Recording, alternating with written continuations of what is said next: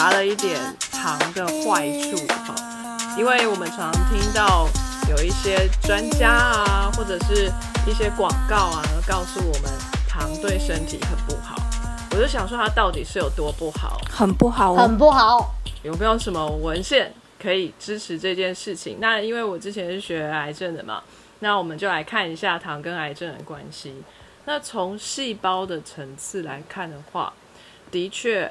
癌细胞呢是很需要糖的，更尤其是葡萄糖，就是这种它可以直接使用来做生长跟分裂。因为癌细胞的生长速度就是比一般的细胞要快嘛，所以它才会成为一个肿瘤，无限的生长下去。所以它更需要 ATP。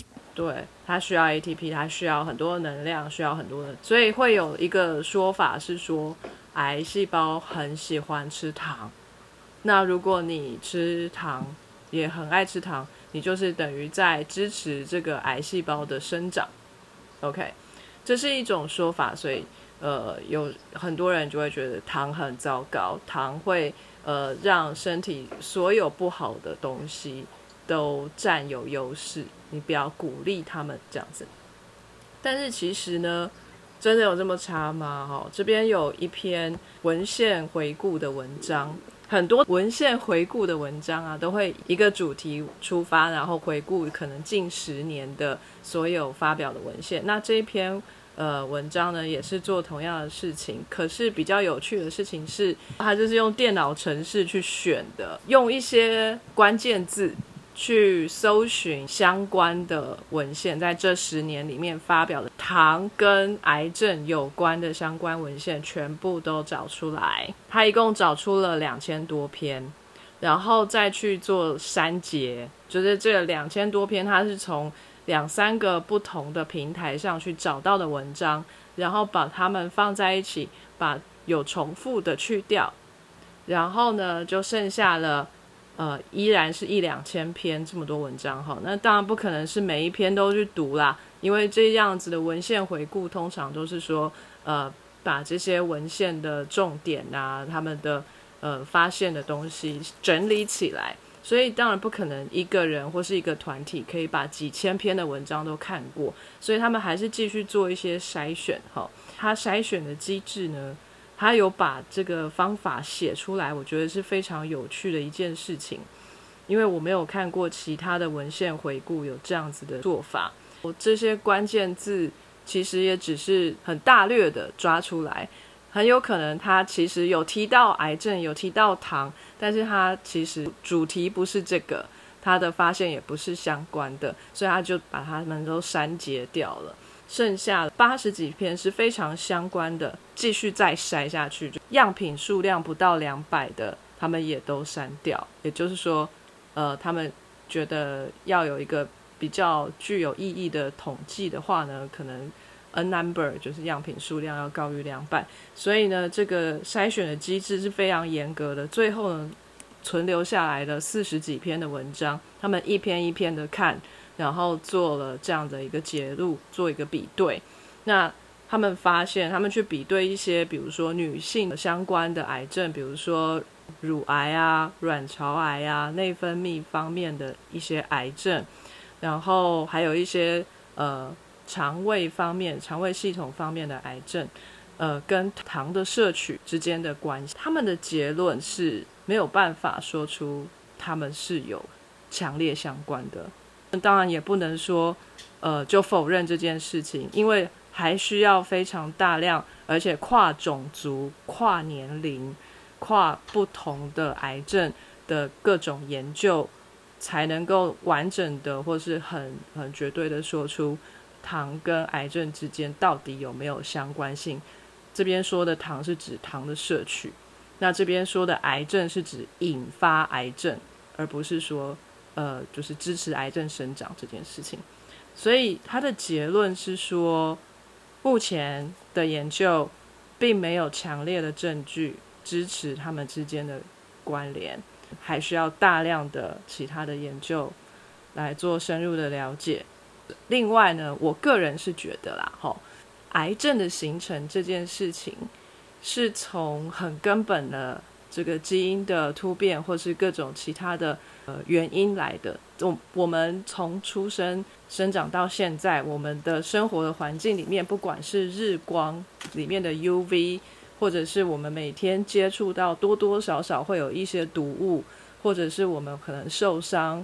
然后在修补的过程，细胞自我修复的过程当中，都会有一些基因的突变，或者是有一些癌化的产生。零星的，我们身上有几亿个细胞，那这零星的几个细胞有癌变的状况，可是我们的免疫系统会去把它给杀死。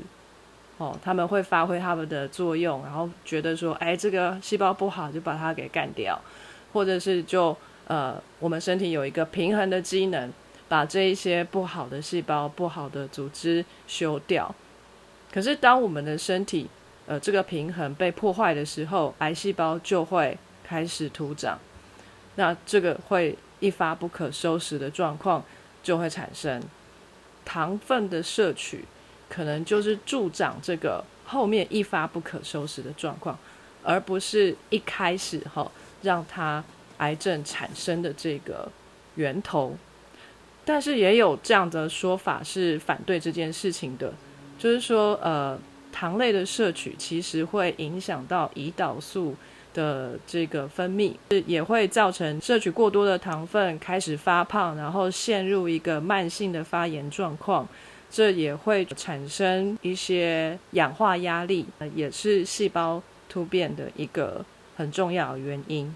那这一些状况下面，都很有可能会，呃，增加身体里面细胞的癌变的状况，所以它也有可能会是一个因子。那后后续的话，它糖也是也可能会是一个支持癌细胞生长的一个很重要的元素。所以这才是大家为什么说糖不好。可是科学上的的确直接的。统计上有意义的证据却是还没有找到的，好，这是要为糖说一点点好话的地方哈。我其实也觉得这不是好话嘞，就是说只是还没找到的确的证据而已。但是大家多少也会有感觉，如果糖吃太多了，常常会有嗜睡的状况。你们会不会？也就是 energy 太多的时候，吃太饱的时候，第一个影响你的精神。状况嘛，精神就很有点不太好，然后再来，你如果长期吃很多的糖下去，你的身形也变差，可能你在呃外观上就是就是稍微没有自信一点，那就心情也会变差，然后接下来就是每况愈下这样子，所以糖呢，基本上适度就好，吃到自己觉得快乐，但是不要依赖它哦。真的，我们还有很多。获得快乐的方法，我们再次说到适度就好。对，适度就好。没错。对，我们得到快乐的方法有很多，比如说来听我们 Sky in the Wall 哈，喜剧系科学有没有就可以稍微笑一下。对，然后又学到新知识，又被新知识 reward 到。也欢迎大家一起来讨论。对啊，动动脑哈，这个可以消耗一点能量哈，多吃一点糖，然后多动一点脑，就可以平衡一下。各位主持人，你们呢听过蔗糖嘛？我们刚刚一直在说糖的来源是甘蔗，对。那你们有没有听过其他种糖的来源？甜菜啊，甜菜还有吗？还有麦芽糖是淀粉，淀粉做出来的。哦，是哦，我以为是麦芽，这个我不知道。反正它是淀粉类的东西蒸馏出来的。好，还有吗？还有吗？来源好像是这两个，哎，蔗糖跟甜菜这样。我这边收集了一些哈。像刚才小鸡有提到啊，就是蜂蜜是人们还不会做糖以前尝到甜头的方式，就是去拿这个蜂蜜嘛。刚刚说蔗糖它是葡萄糖跟果糖的手牵手嘛，对不对？然后它就是成分上来讲，它是各一半。可是呢，在蜂蜜里面呢，它是也是有葡萄糖跟果糖，可是它们并没有手牵手，它们各自独立的。那也就是说，多种单糖的混合物，还有加上了一些微量元素，因为这个蜜蜂在采集花蜜的时候呢，储存在自己身体里面，为了要过冬，或是为了要喂自己的孩子，哈，所以有经过他们的消化道，所以这些糖啊，就都已经被酵素分解过，已经成为很小的单糖了。还有再加上蜜蜂身体里面分泌出来的东西，所以呃很宝贵，这样哈，微量营养素哈。但是它一旦有糖，有葡萄糖，它就会发酵。哦，如果说有微生物在里面，最好的就是酵母菌在里面的话，它就会开始发酵，然后就会产生酒精。所以蜂蜜酒好像历史非常非常的古老啦，不知道是不是第一个啦，但是呢，基本上圣经里头就有写嘛，然后很久以前就有这个东西。那蜂蜜酒的英文叫蜜啊的，，mead 啊，mead，m e a d。这个讲到酒精，小鸡就是非常的专家来着。嗯，没错，因为这是我自己酿的啊，哎。好喝吗？就跟你说酿到很难喝啊。连邻居都不想要理他。对，邻居就不理他了。你到底是加了什么去酿的？我就是加那个材料行买的酵母菌啊。我那时候是因为我去买蜜的，然后就很好喝嘛，可是它小小一罐就居然要卖我十五块，我想说太夸张了。然后我看一下，哇它明明就只是蜂蜜这个原料，然后再加酵母菌，我想说这太简单了，老娘自己来做，觉得一发不可收拾。而且还没喝就先给邻居。因为我以为，因为我那时候就做了很多罐，我尝了第一罐没有很难喝，虽然也称不上好喝，然后我就自以为他们大概都处于没有很难喝的阶段，对。心意十足。OK，甜菜呢是好像在欧洲比较多，对不对？在台湾的我倒是很少看到有人在对吃甜菜。因为台湾有蔗糖，啊好像跟产地比较有关，嗯就是有有可以种甘蔗的地方，他们就是产蔗糖，然后种不出甘蔗的通常比较冷，然后就会有甜菜，所以他们是产甜菜来的嗯糖。对，那东南亚那边呢，呃，有棕榈糖，哦，对吼，棕榈糖。就 palm sugar，他们常常在做泰式料理啊、越南料理啊，他们常常会用到这种糖。我第一次其实是在欧洲看到的，我完全不知道那是糖，就跟小鸡说的一样，那就跟石头一样，一大块硬邦邦的东西，也不知道要怎么用。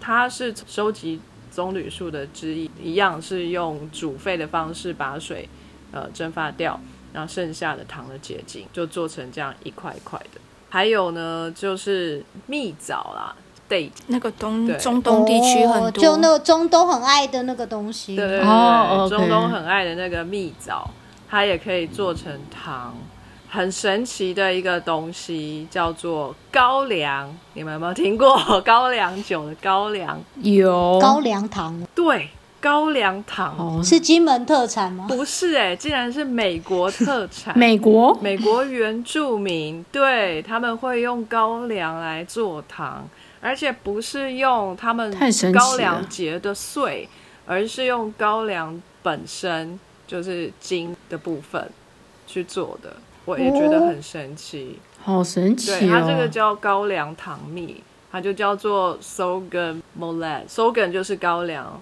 ，molasses 就是我们刚刚说到的糖蜜后，它看起来也是黑黑的，所以可能有一点比较特殊的风味吧。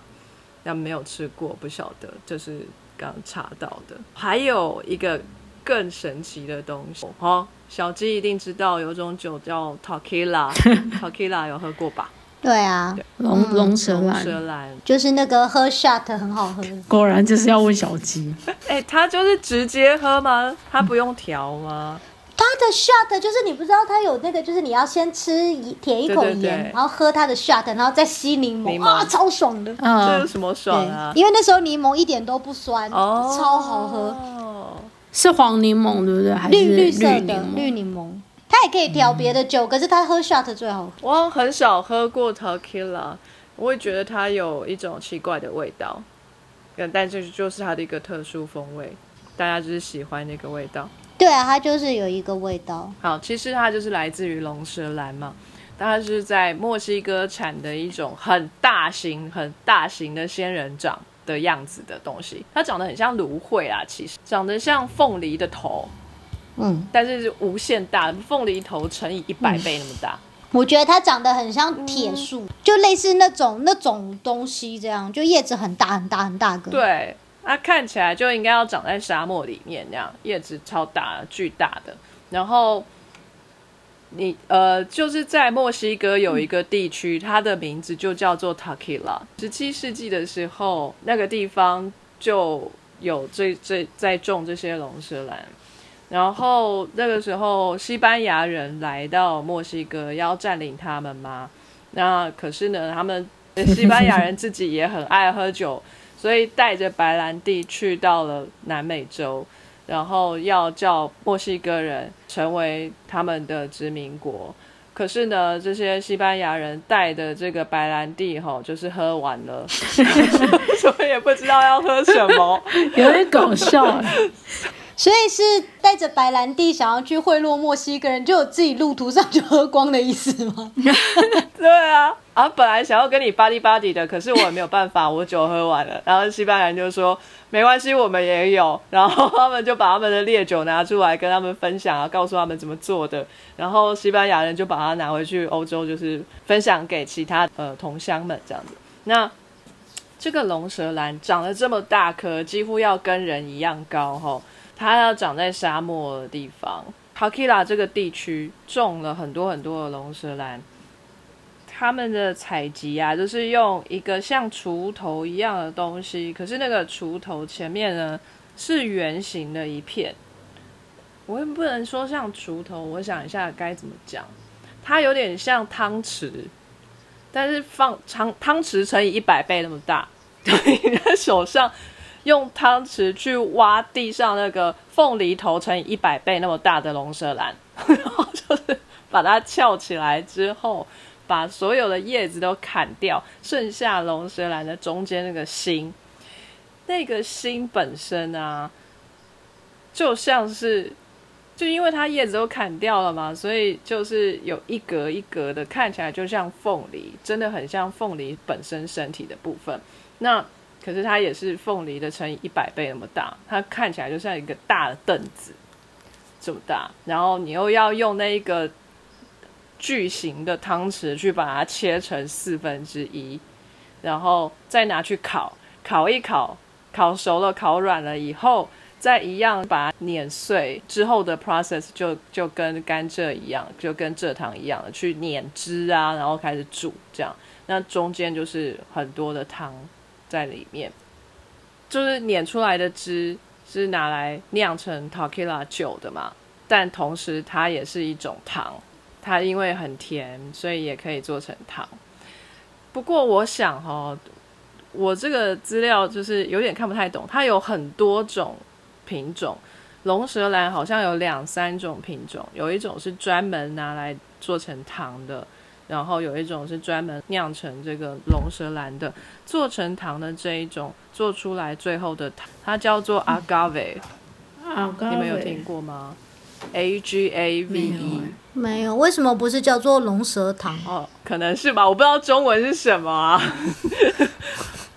因为你刚刚是前面讲甘蔗做的做各糖，什么做的什么糖，我想嗯，所以它就是龙舌做的就是龙发糖，对。agave 就是龙舌兰属这一个词，所以可能就是 agave sugar 吧，就真的叫龙舌兰糖。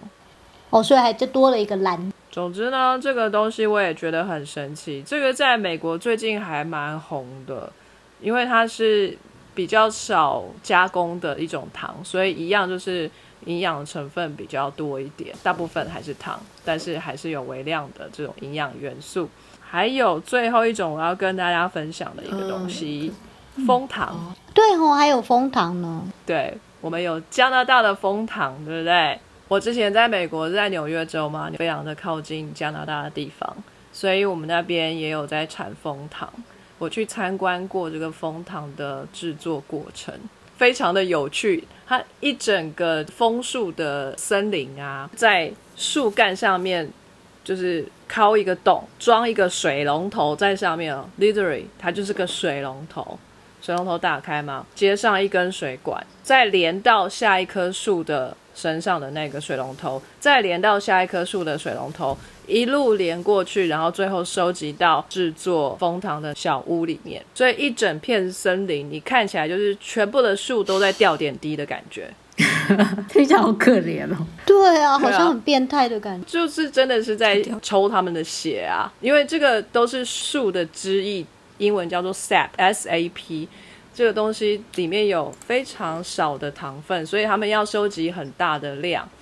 那其实这个 sap 就是树的血液啊，就是他们从土里面吸了水，然后往上送到叶子去，叶子行光合作用产生了能量，弄弄成糖以后，再送回去下面树根，让树根可以有营养。再送回去的这个过程当中，就被人类抢劫了嘛，就是那树会死掉吗？就是如果你做环状的这样子切割的话，就会死掉。可是你只有切一个小口的话，应该是还好，就是还有别的地方可以去支持它。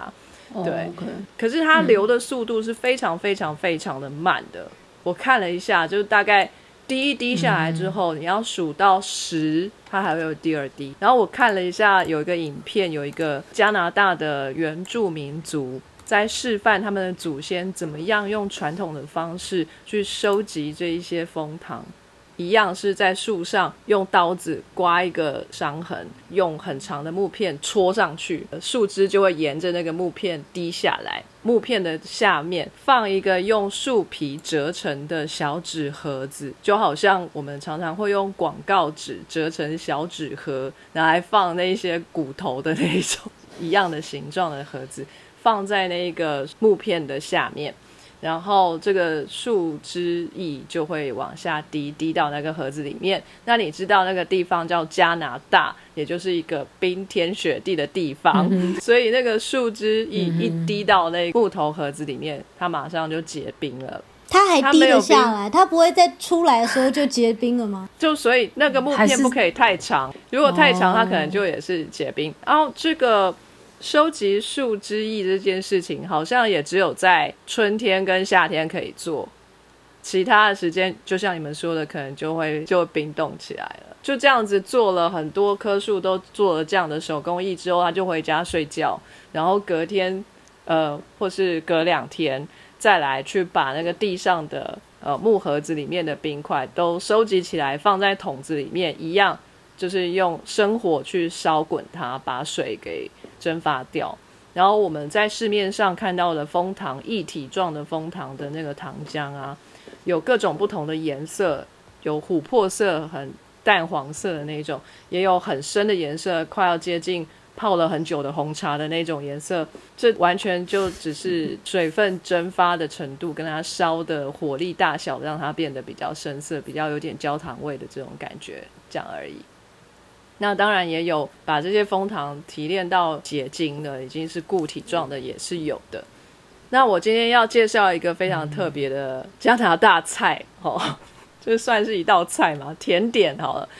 如果各位有去加拿大玩的话呢，在路边，如果你们是冬天去的话，他们会在呃一个很大的盘子，很长形的铁盘吧，这么说，这个容器的材质不重要，但是长形的，然后上面呢会有一层像是刨冰一样，但其实如果冬天的话，就是地上的雪就铲起来，干净的雪就往上铺，然后旁边呢会有一个炉子在烧这个蜂糖，把蜂糖呢烧到差不多像是就麦芽糖的那一种粘稠度，然后呢就往这个冰上倒，倒一整条，然后用一个小木棍。在它要凝结成完全固体状之前，放上去之后卷卷卷卷起来，因为这个蜂糖刚刚热热的还可以流动，放到冰雪上面的时候就开始要凝结了，就变成一根棒棒糖。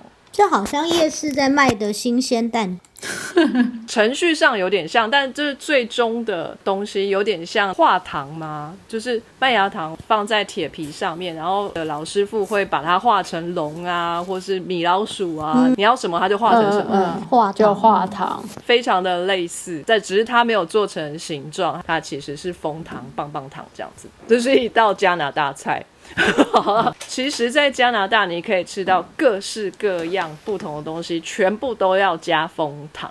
我觉得最 surprise 可是非常好吃的有两样东西，一个是炸的酥酥脆脆的培根，淋上蜂糖，好好吃哦。有那个很好吃，听起来就还不错。可是它是热的还是冷的啊？呃，就是前菜，所以等于是热的，但是上来的时候已经哦差不多凉掉了，但是很好吃。还有一道是烤过的 brie，就是一个软质的起司，淋上蜂糖也称好吃。在欧洲，很多人会加蜂蜜啦，就一样的事情，只是在加拿大就换成蜂糖。这边会加蜂蜜吃那个 brie，对，我们这边是起司盘，本来就会跟蜂蜜一起上，蜂蜜还有果酱。对啊，邪恶，邪恶！从台南人就今天开始，我们来对抗邪恶。我们要改变台南文化。哎，是不是那个韩国韩式炸鸡是要加糖的？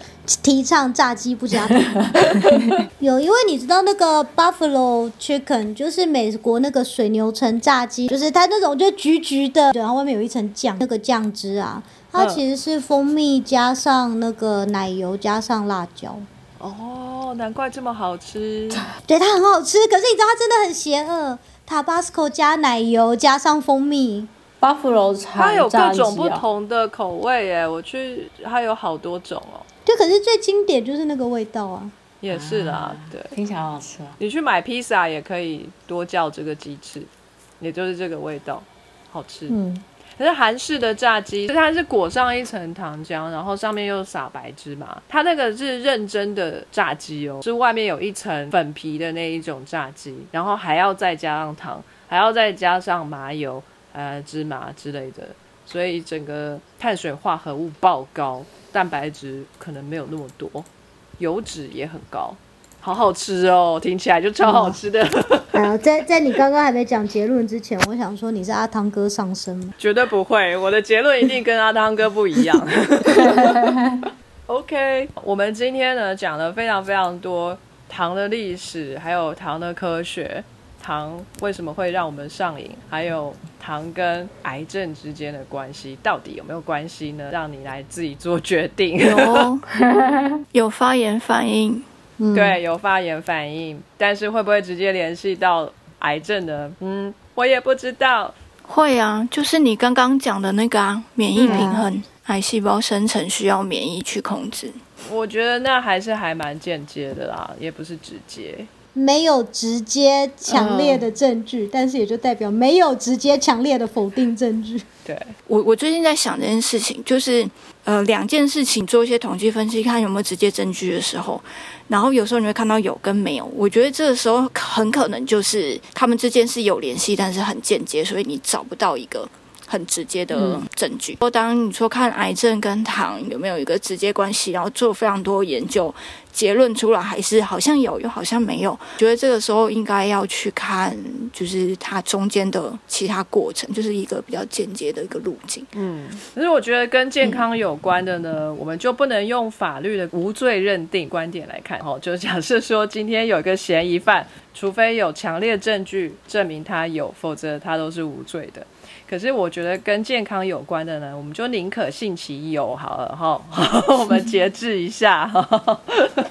糖对于身体有非常多影响层面啊，就是可能我们自己的能量来源，也有牵涉到大肠菌、修饰蛋白质等等很多机制，然后还有在脑部它需要能量的时候，它好像只能代谢糖，各式各样的机制交杂在一起，很难就是只单一一种角度切入就要去下一个什么结论这样子。对啊，生物也是很复杂的，不是只有化学复杂。今天谢谢大家的收听，那糖呢就讲到这里。不过我们觉得呢，糖还有很多很多可以讲的地方，我们之后还有机会再来更仔细的介绍糖给大家。在这边就先跟大家说拜拜喽，拜拜。拜拜。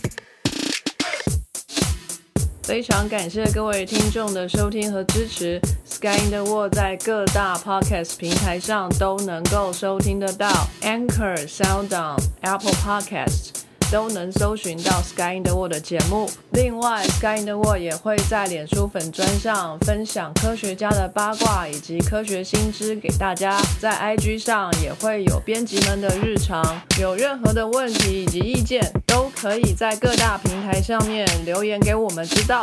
我们将竭尽全力为您寻找答案。欢迎追踪分享 Sky in the World，让更多人知道有趣的科学哦。